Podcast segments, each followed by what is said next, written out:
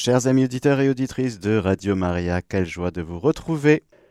Plongeons dans la catéchèse d'aujourd'hui en la confiant à la Vierge Marie. Je vous salue Marie, pleine de grâce. Le Seigneur est avec vous. Vous êtes bénie entre toutes les femmes, et Jésus, le fruit de vos entrailles, est béni. Sainte Marie, Mère de Dieu, priez pour nous pauvres pécheurs, maintenant et à l'heure de notre mort. Amen. Nous sommes en train de parcourir le catéchisme de l'Église catholique dans sa première partie, qui va nous parler du credo, donc de toute l'amplitude, la profondeur de la foi catholique, la foi de l'Église. Et nous sommes dans les quelques paragraphes magnifiques qui précèdent le début du credo et qui nécessitent en effet quelques explications. Avant d'attaquer Je crois en Dieu le Père Tout-Puissant, Créateur du ciel et de la terre, il nous faut voir un petit peu des choses. Ce rapport entre Dieu et l'homme. Et nous avons vu dans la première catéchèse de l'année ce désir que Dieu lui-même a mis dans le cœur de tout homme, le désir de Dieu. Nous avons en nous un grand désir qui est au milieu de plein de désirs.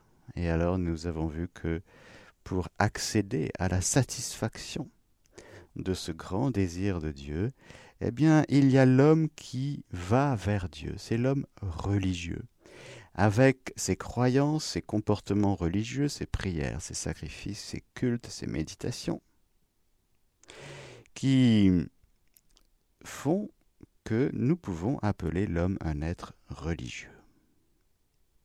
Alors aujourd'hui, nous poursuivons et nous sommes au paragraphe 29 et suivant. Le paragraphe 29 dit ceci Mais ce rapport intime et vital qui unit l'homme à Dieu peut être oublié, méconnu et même rejeté explicitement par l'homme. Quel mystère De telles attitudes peuvent avoir des origines très diverses. Deux points. La révolte contre le mal dans le monde, l'ignorance ou l'indifférence religieuse, les soucis du monde et des richesses, le mauvais exemple des croyants, les courants de pensée hostiles à la religion, et finalement cette attitude de l'homme pécheur qui, de peur, se cache devant Dieu et fuit devant son appel.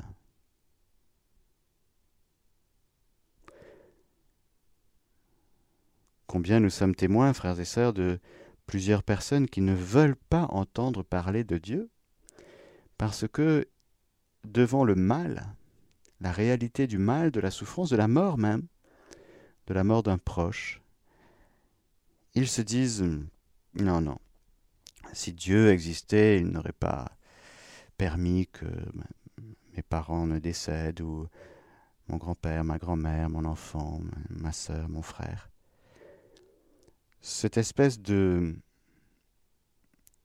rejet qui montre en creux justement cette espèce d'instinct naturel de l'homme à l'égard de l'absolu, à l'égard d'une réalité tout autre qu'on pourrait appeler Dieu. Si Dieu existait, il ne permettrait pas la mort. Or, Dieu existe et a permis la mort, mais ne l'a pas voulu.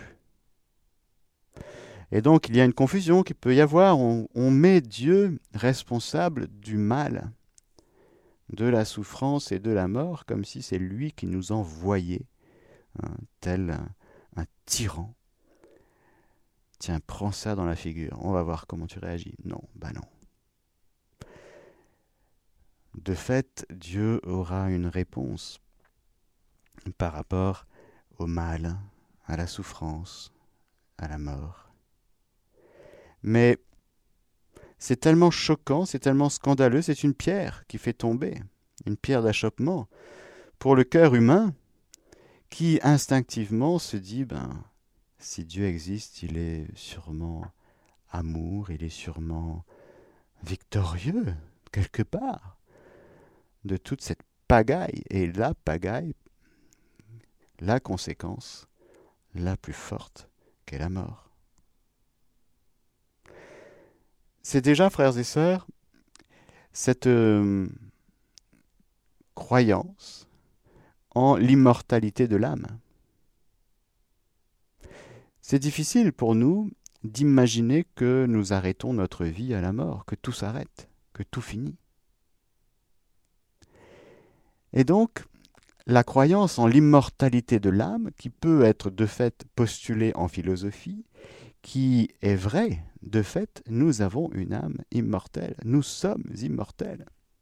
La vérité, c'est que nous avons un début, mais nous n'avons pas de fin.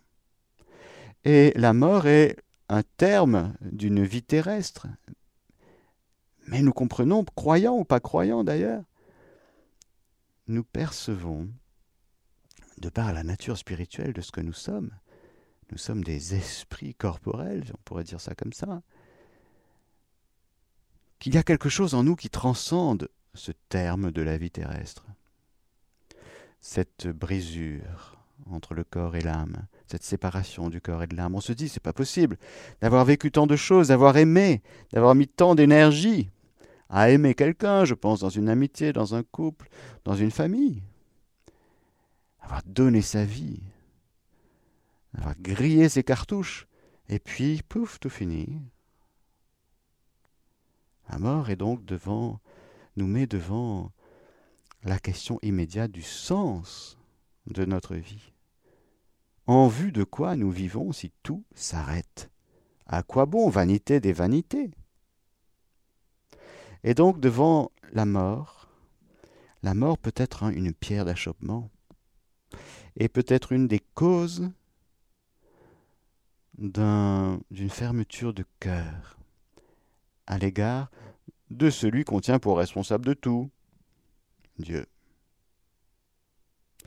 Alors bien sûr, c'est une méconnaissance, c'est une réaction à la fois expressive d'une détresse, parce que bien sûr, surtout pour le non-croyant, eh bien, il y a des, morts qui sont des séparations compliquées, difficiles à vivre. Et si nous n'avons pas Dieu dans notre vie, si nous ne connaissons pas Jésus, Jésus mort et ressuscité, son amour, sa miséricorde, si nous ne croyons pas en la vie éternelle, eh bien, bien sûr, ça rend notre rapport à la mort éminemment plus compliqué et plus douloureuse. Il y a donc, à juste titre, ce que nous dit ce paragraphe 29, la révolte contre le mal dans le monde, ultimement la mort. Pourquoi la guerre? Si Dieu existait, il n'y aurait pas, n'y aurait pas tant de guerres. En plus, ce sont des chrétiens, ils font la guerre. Alors les gens vont dire, mais les Russes, ils sont orthodoxes, les Ukrainiens aussi, et ils se tapent dessus. Ce sont les chrétiens. Donc, votre Dieu, c'est pas très sérieux tout ça. Hmm? Je parlais avec quelqu'un récemment, un non-croyant, qui avait fait, lui, quelques interventions. Et il dit non, non, j'ai vu trop d'horreur, j'ai vu trop d'horreur chez l'être humain. J'ai vu de la torture, l'être humain capable de torturer un autre être humain. J'ai vu des choses abominables. Donc, c'est sûr, Dieu n'existe pas. Parce que si Dieu existait, il n'aurait pas permis de telles atrocités. La question est réglée. Alors, bien sûr, euh, cette même personne dit oui, oui, il y a des gens dans l'Église qui sont gentils, qui sont sympas, mais bon, pas tous, hein, il y a des scandales quand même. Hmm, voilà. C'est ce que dans le paragraphe 29, l'Église, par ce catéchisme, nous dit, ben oui, le mauvais exemple des croyants. Pierre d'achoppement. Pourquoi? Parce que nous sommes attendus sur le témoignage de vie, pas sur nos belles paroles et nos beaux discours. Nous sommes attendus comme témoins, comme disait déjà Saint Paul VI. Le monde attend des témoins. C'est bien d'être un bon théologien, il en faut, c'est très important.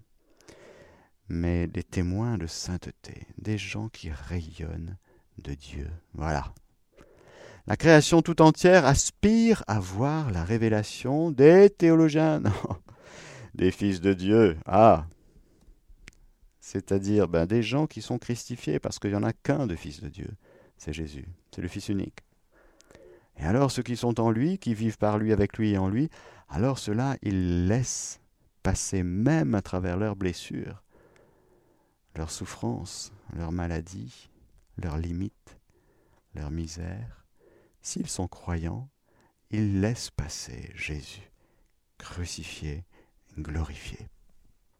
Ils sont des témoins. Nous n'avons pas besoin d'être impeccables au sens strict pour devenir témoins. C'est mieux s'il y a de la vertu hein, dans notre vie, c'est sûr. Mais la sainteté ne peut pas se résumer à l'impeccabilité, sinon on n'aurait aucune chance. Il n'y en a qu'une d'impeccable, c'est Marie.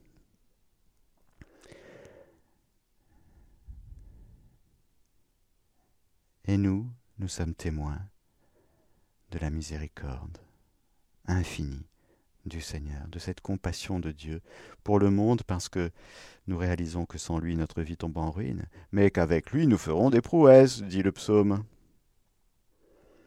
C'est-à-dire que loin de nous arrêter à notre misère, que nous constatons, eh bien, nous la remettons dans la miséricorde de Dieu et nous avançons. Mais le témoignage chrétien est quelque chose de tout à fait particulier.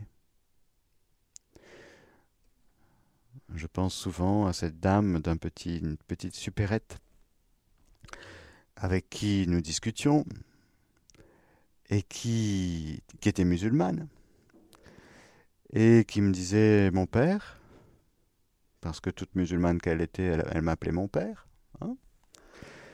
Mon père, euh, il y a des gens là qui sortent de l'église, ils, se critiquent les uns les autres. Hein. Ils sortent de l'église, de la prière, et puis ils viennent chez moi, ils viennent acheter deux, trois bricoles. Mais ils sont critiques. Ils se critiquent les uns les autres. Ah. Elle était un peu choquée par ça. Parce que elle attendait mystérieusement, mais ça m'a beaucoup enseigné. Toute musulmane qu'elle était, elle attendait du chrétien un témoignage de vie dans nos paroles, dans notre attitude, dans nos actes, dans notre manière de parler, de regarder, de sourire et de commenter l'actualité. Hmm? Parce que critiquer, c'est tellement facile. Hein. Mais bien parler, ça demande de la vertu. Et donc, euh, cela m'a beaucoup enseigné. Je me suis dit, mais oui, c'est fou. Les païens nous regardent. Les, croyants d'autres religions nous regardent, ils nous écoutent, ils nous voient vivre. Hmm. Et secrètement, ils attendent un signe, le grand signe, que Jésus nous a laissé. C'est à l'amour que vous aurez les uns pour les autres que tous vous reconnaîtront pour mes disciples. Ah. Alors c'est sûr qu'on passe son temps à se critiquer, nous, dans l'Église, hein À se critiquer les uns les autres. On témoigne de qui, de quoi? De rien. On témoigne que Dieu n'est pas en nous, que Dieu n'est pas dans notre vie, qu'on a beau aller à l'église, qu'on a beau pratiquer, mais nous sommes hypocrites, comme des pharisiens. Ah, l'église, tout va bien, quoique, hein hmm. Même dans le bâtiment, église. Ah oui, celui-là, celle-là, comment elle est habillée, comment elle chante, comment il prêche, comment il... Oh Mais les païens ne font-ils pas de même? Kif, kif, pareil. Alors, notre témoignage, là, c'est zéro, vous voyez. On a un 0 sur 20. Alors, on comprend cette petite phrase qu'on reconnaît avec douleur. Le mauvais exemple des croyants est une des causes de l'athéisme. C'est-à-dire que c'est une des causes qui provoque dans le cœur des autres une résistance. Ils disent, ben, c'est drôle, j'attendais un signe, c'est-à-dire un sacrement, c'est-à-dire euh, signe d'une réalité invisible. J'attendais à travers des gens qu'on appelle chrétiens qui ont reçu l'onction. L'onction du Saint-Esprit, de l'Esprit de Jésus. J'attendais qu'il y ait un peu autre chose. J'attendais une lumière, j'attendais un témoignage. Parce que le monde ne témoigne de rien. Ce sont les chrétiens qui témoignent. Les chrétiens témoignent par leur vie. Et puis, il y a la vie consacrée, le célibat consacré, bien sûr, qui, témoigne de l'anticipation du royaume de Dieu, du ciel où on ne se marie plus. C'est pour ça qu'il y a le célibat consacré c'est parce que c'est pas parce qu'on n'a pas trouvé euh, chaussures à son pied. Le célibat sacerdotal, le célibat consacré, c'est pour témoigner du royaume de Dieu, du ciel, c'est un signe. Pas qu'on est les meilleurs, mais c'est un signe que la figure de ce monde passe. C'est magnifique de rappeler ça au monde, parce que le monde panique à l'égard de la mort encore. Ah, c'est pas possible. Il n'y aurait pas un remède contre la mort, là?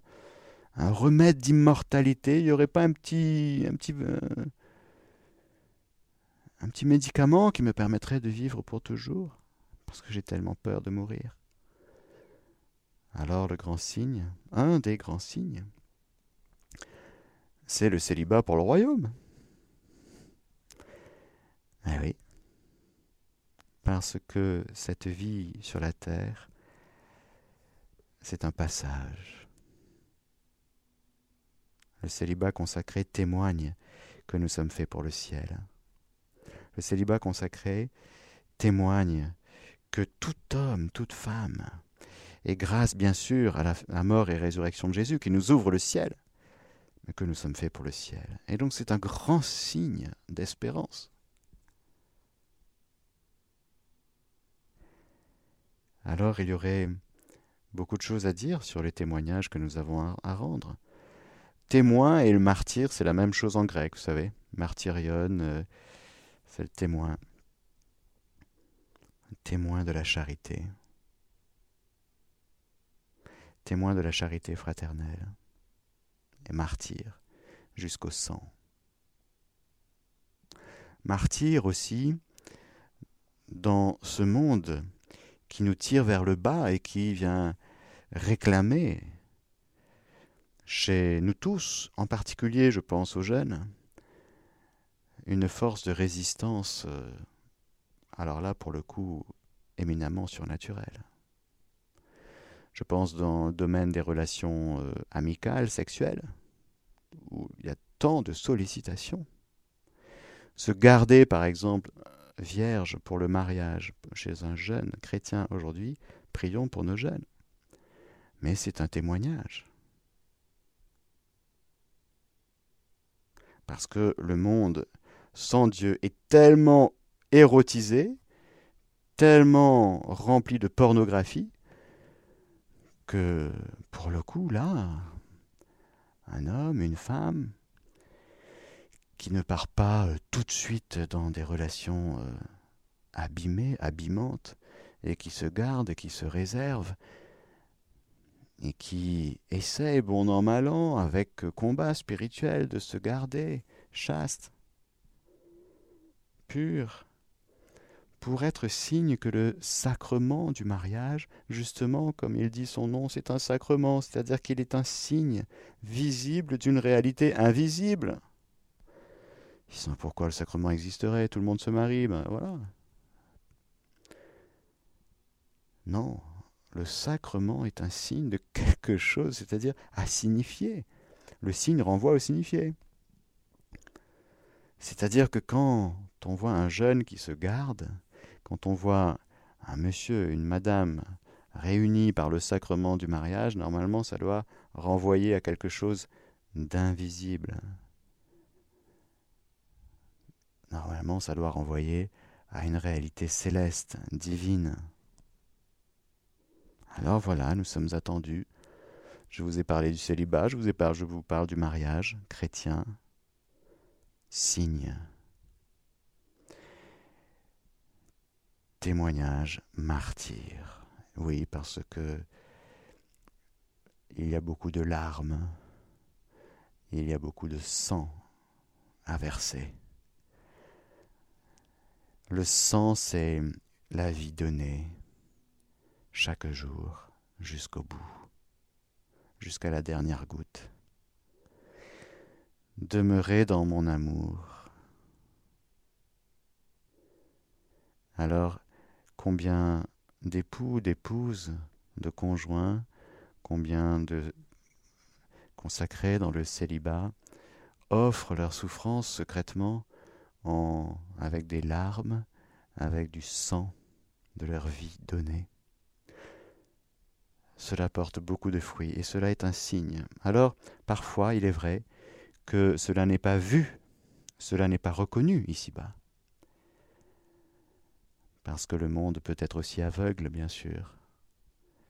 Et c'est une des autres causes dont je vais parler maintenant. Mais le monde peut ne rien voir du tout. Il peut passer complètement à côté de la sainteté des chrétiens. Parce qu'il a le cœur ailleurs, il a les yeux ailleurs. Et c'est le cas, par exemple, de ce dont Jésus nous parle dans ce passage dans l'Évangile selon Saint Matthieu au chapitre 13. Jésus nous donne une parabole qu'on appelle la parabole du semeur. Et puis, les disciples s'approchent de lui et posent la question, mais pourquoi leur parles-tu en parabole? Et là, au lieu de dire, vous savez, ça fait partie des genres littéraires, euh, c'est important de comprendre les choses, c'est une belle manière de parler du royaume, hmm, il dit non.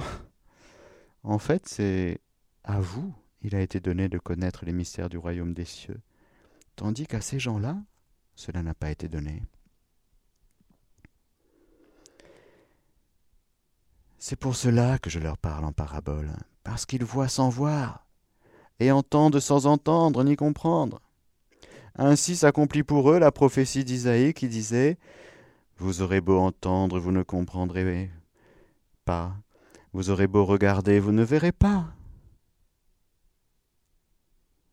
Vous regarderez, vous ne verrez pas Oui. Vous êtes passé à côté de saints. Vous êtes passé à côté de, des merveilles, vous n'avez rien vu. C'est que l'esprit de ce peuple s'est épaissi. Ils se sont bouchés les oreilles, ils ont fermé les yeux, de peur que leurs yeux ne voient, que leurs oreilles n'entendent, que leur esprit ne comprenne, qu'ils ne se convertissent, et que je ne les guérisse. Autrement dit, le cœur orgueilleux il peut passer à côté de son bonheur. Il voit des choses, il, regarde autour de lui, mais il ne voit pas. Il entend des choses, mais il ne comprend pas, parce que son cœur est fermé. Quelque part, son cœur dit cause toujours, tu m'intéresses, ça ne m'intéresse pas. Il y a un nom, euh, N-O-N, dans son cœur. Il y a une résistance farouche. Pourquoi? De peur qu'il ne se convertisse. Oui, oui, oui. il y a une non-envie de se convertir, pour plein de raisons. Peut-être chez quelques hommes, ils n'ont pas envie de devenir des... Je, le dis très gentiment, bien sûr, des bigotes comme leur épouse. Hmm. Ah, j'ai pas envie de me retrouver à prier un rosaire tous les jours. Non, j'ai pas envie. Hein, quand je vois ma femme, j'ai pas envie. Hmm. Ou quand je vois comment vous parlez de Dieu tout le temps, oh, ça me saoule. Moi, je préfère parler de politique, de foot et de géopolitique. C'est beaucoup plus intéressant. Parler du monde, transformation du monde. Hmm. Mais le royaume de Dieu, oh, oh. comment ça se fait? Écoutez donc, vous, la parabole du semeur. Alors Jésus explique la parabole du semeur. Et il y a plusieurs terres. Et puis, ce qui a été semé dans les épines, c'est celui qui entend la parole. Mais le souci du monde est la séduction de la richesse étouffe cette parole, qui demeure sans fruit. Voilà une des causes de dans le cœur de l'homme de ce non, ça m'intéresse pas.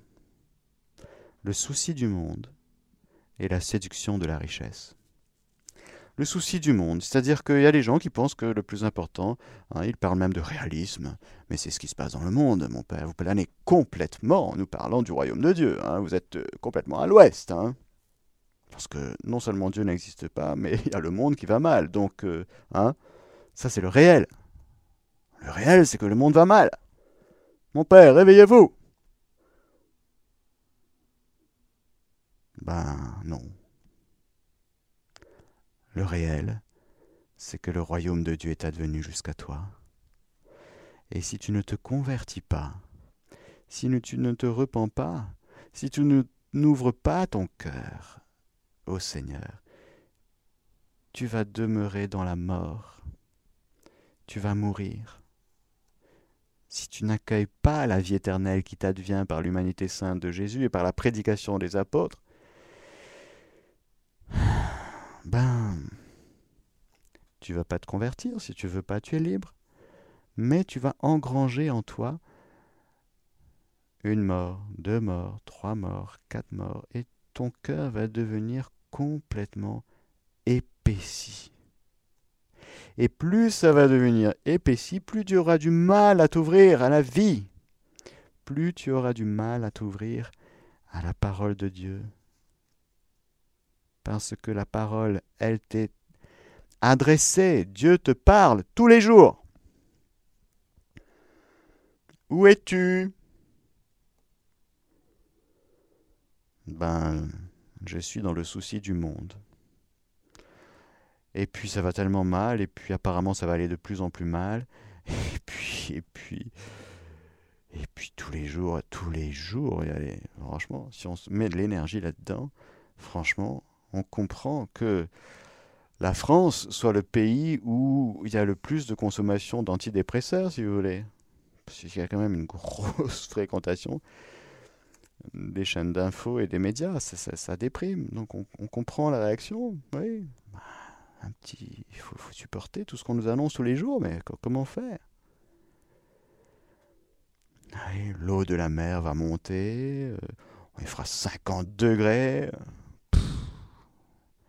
Comment vivre avec tout ça? Ben, Il faut vivre sans ça, tout simplement, parce que le plus réel, ce n'est pas le monde qui va mal, non. Que ce soit très clair. Le réel, le plus réel, c'est que Dieu est. Et que le royaume de Dieu est advenu jusqu'à nous. Alors, soit on vit dans le royaume, ou bien, on se dit, bon, bah, s'il y a un royaume de Dieu sur cette terre, moi, ça m'intéresse, comment y entrer? Au moins, qui est ce désir dont nous parlions dans la première catéchèse. Mais, souci du monde et séduction de la richesse. Séduction de la richesse. C'est-à-dire que c'est tellement génial d'avoir tout. Si j'ai tout, alors je n'ai plus besoin de Dieu. Si j'ai Dieu, j'aurai tout ce qu'il faut. Mais sans Dieu, je n'aurai rien et je vais chercher à tout avoir parce que je vais vivre en manque. Et du coup, si je suis en manque, je vais ouvrir des espaces en moi pour me laisser séduire. Oui, il vous manque un peu d'amour. Oui, bon, ben voilà, prends. Et voilà. Ah, il vous manque un peu de d'argent? Oui, bon. Il vous manque un peu de ceci, un peu de cela, oui. Et puis tout l'esprit du monde nous dit sans cesse que nous manquons de tout.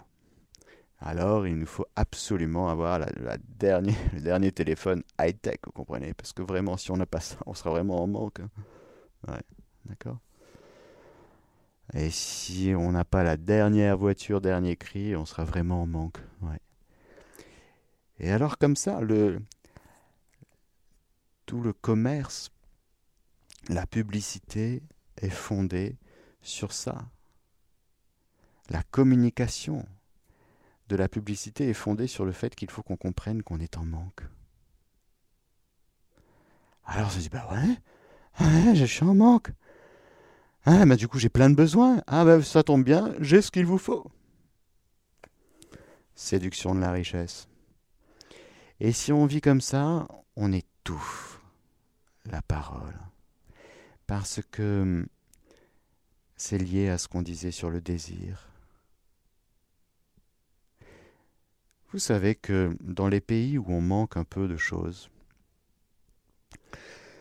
c'est drôle, mais les gens sont souriants. Bon, ils ne sont pas en voiture électrique, ils sont à vélo. Et puis, euh, vu l'état des routes, si vous voulez, il y a des réparations à faire. Ben oui, souvent. C'est un autre mode de vie. Alors, quand il y a un souci, on, râle, nous, dans les pays dits riches. Bon, surendettés, mais riches. Hmm. Mais on est triste. La Suisse est le pays où il y a le plus de suicides. Voilà. Vous avez tout compris. En Afrique, beaucoup moins. Séduction de la richesse. Ah, qui étouffe la parole et qui maintient l'être humain en dessous de sa dignité. Quand on trouve Dieu, frères et sœurs, on trouve tout. Alors voilà, de telles attitudes peuvent avoir des origines très diverses. La révolte contre le mal dans le monde, l'ignorance ou l'indifférence religieuse, c'est quand même fou. Ignorer ou être indifférent. Ah, moi je suis agnostique. Hein. Ah, je ne peux pas savoir. Et comme on dit en Belgique, je ne sais pas savoir. Ah, vous savez pas savoir? Ah ben non, non, non, parce que depuis le temps, on, on aurait su. Hmm. Et puis, c'est tellement contradictoire. Il y a des chrétiens, des musulmans, des bouddhistes, et puis au bout d'un moment, ben, je ne sais pas. Ah. Donc, je choisis de ne pas savoir, de ne plus chercher. Alors, c'est un des grands pièges du démon c'est de ne faire arrêter de chercher. Parce que la quête, la recherche, ça nous met en dynamisme. Le démon, il aime beaucoup qu'on soit complètement immobile. Immobile dans notre intelligence, immobile dans notre volonté, immobile dans notre cœur, immobile, immobile, immobile, immobile. Surtout ne bouge pas, c'est dangereux. Mais Dieu est vie. Alors quand il vient, il dit, Viens, suis-moi. Ah, ben voilà. Je peux enfin sortir de mon écran et me mettre à vivre. Je peux enfin sortir de ce qui me rendait immobile, triste, déprimé, engoncé dans ma collecte d'impôts, là. vies, qu'est-ce que tu fais de ta vie hein, Et franchement, collecter des impôts. non mais franchement, ton job, Hein Et ta vie, Lévi, franchement, t'es fait pour autre chose. Hein T'as vu, il y a un rabbi Jésus là, c'est quand même plus sympa d'être disciple de Jésus, franchement. Hein Combien de gens s'ennuient au travail? Mais s'ennuient à mourir. Bon, il y a un salaire qui tombe. Combien de gens bossent pour le salaire? Mais s'ennuient dans l'activité qu'ils font, ça ne les intéresse pas. Et puis dans certains milieux, dans certains domaines, il faut surtout pas que ça bouge. Hein. faut faire comme avant et comme toujours. L'éternel immobilisme. Bon. Alors quand il y a un nouveau chef qui arrive et qui veut changer un peu les choses, eh ben ça, ça fait la pagaille parce que oulala, oulala, il va nous changer la religion lui. Hmm. Cette tendance que nous avons à l'immobilisme dans tous les domaines, alors que nous sommes faits pour une grande vitalité. Hmm. Alors l'ignorance ou l'indifférence religieuse, c'est vraiment la paresse. Le démon aime la paresse, que nous soyons des paresseux. On on cherche pas trop, hein, cherche pas trop. Hmm. Tu risques de trouver, c'est dangereux. Alors, les soucis du monde et des richesses, le mauvais exemple des croyants, les courants de pensée hostiles à la religion, bien sûr. Ah ben, il y en a plein. Et finalement, cette attitude de l'homme pécheur qui, de peur, se cache devant Dieu et fuit devant son appel. Voilà, c'est quand même euh,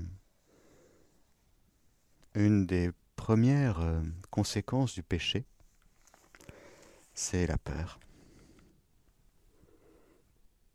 Genèse 3, 8, 10.